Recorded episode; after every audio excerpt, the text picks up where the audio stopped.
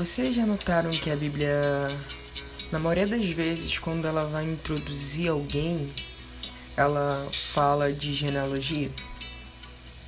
Existem. A própria até genealogia de Jesus é imensa. E não só dele, no Antigo Testamento você vê muito sobre isso, genealogias, quem gerou quem. É...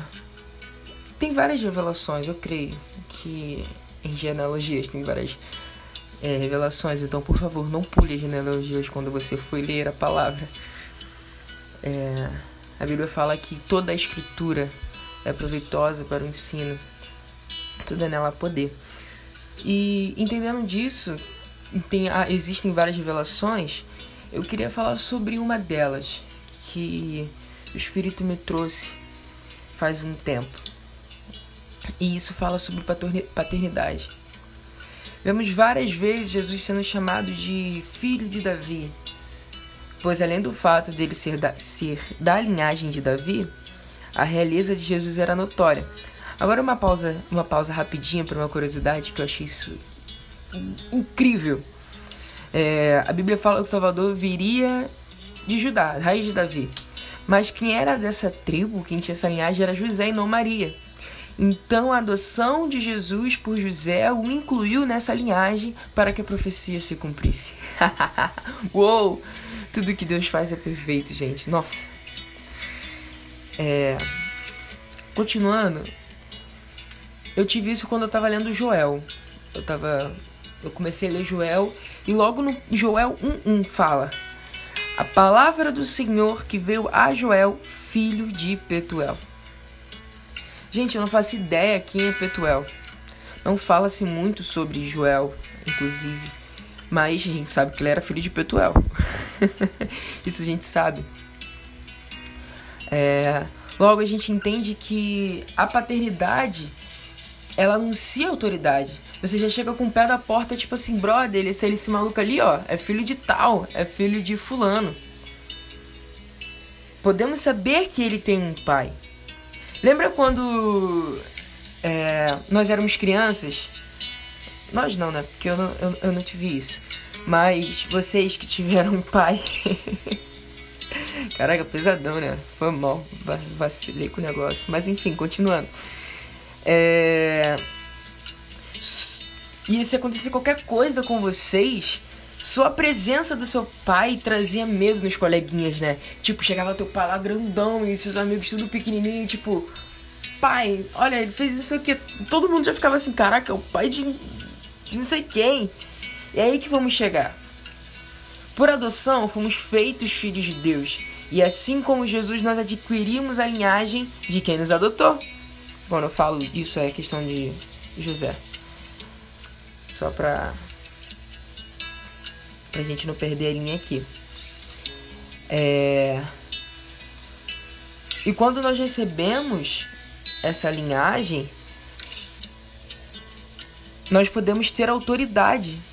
E é nessa autoridade em que nós operamos. Autoridade do nome de Jesus, autoridade de sermos feitos filhos. Hoje nós não estamos mais só. Hoje nós chegamos com o título tipo A Palavra do Senhor que veio ao Lingo Lingo, Filho de Deus. É. Uma pausinha. Vejam esse filme, eu chorei muito. É Milagre na Cela 7. É muito. É muito tocante. Mas enfim, voltando, em João 1,12 fala isso. Aqueles que creram é, em seu nome, nós tivemos o direito de sermos chamados filhos de Deus. E glória a Deus por isso. Posso ouvir um amém? É para glorificar de pé, igreja. Não é qualquer coisa, não, hein?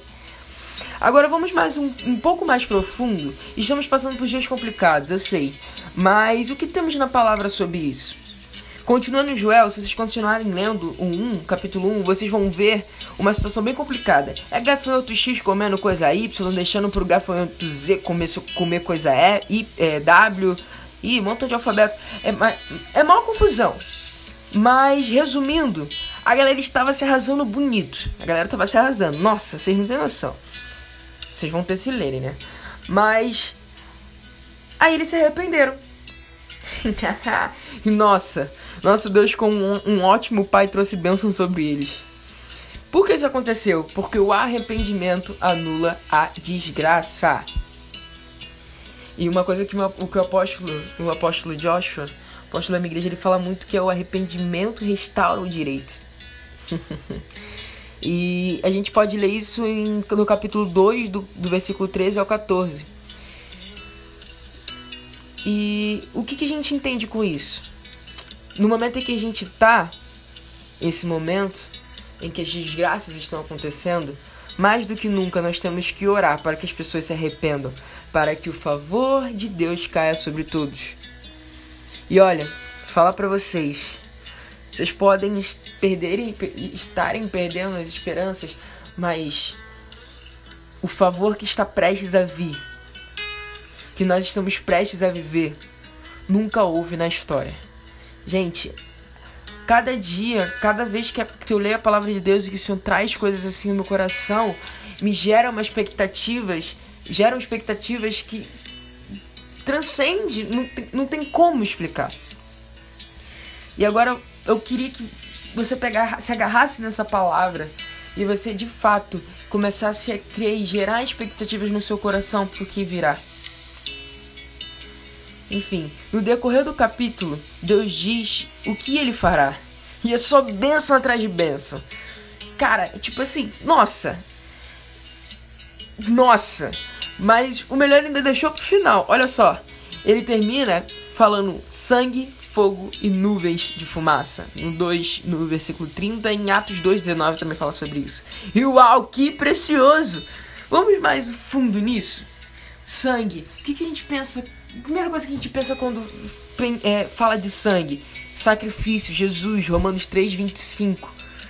Fogo, pensa em unção, Espírito Santo, Mateus 3, 11. E fumaça, presença de Deus, Apocalipse 15, 8. Uau, uau, uau! Gente, além das bênçãos que ele traria, é, Deus estava aqui através do profeta Joel, tipo, trazendo, trazendo uma revelação do que, que ele derramaria sobre nós a salvação, poder, o Espírito Santo para nos auxiliar e poder para andarmos e a presença de Deus. Uou, tem algo melhor do que isso? Eu não consigo pensar em algo melhor do que isso. Eu não sei vocês, mas a cada dia minhas expectativas são criadas no meu coração. Porque o Senhor é fiel e sempre cumpre a sua palavra. E se está escrito que se está tudo ruim, mas se a gente se arrepender, ele vai fazer até melhor do que era antes, é nisso que eu vou crer e eu vou correr para alcançar. Afinal, nós sabemos de quem nós somos filhos. Deus não faz coisas ruins para punir ou ensinar seus filhos.